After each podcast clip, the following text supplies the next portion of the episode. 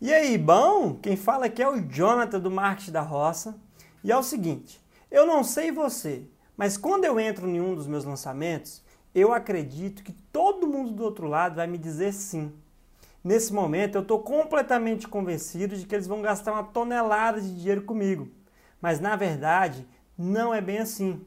Pensa comigo agora naqueles políticos que concorreram a uma vaga nas eleições passadas. A grande maioria deles entraram em campo para vencer.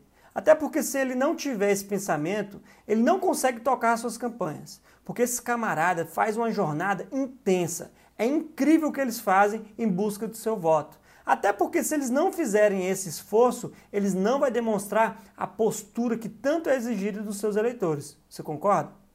A verdade é que nós não fomos treinados para perder. Ninguém entra em campo pensando em perder, mas fixa isso na sua mente. Somente tem como perder quem colocou o time em campo.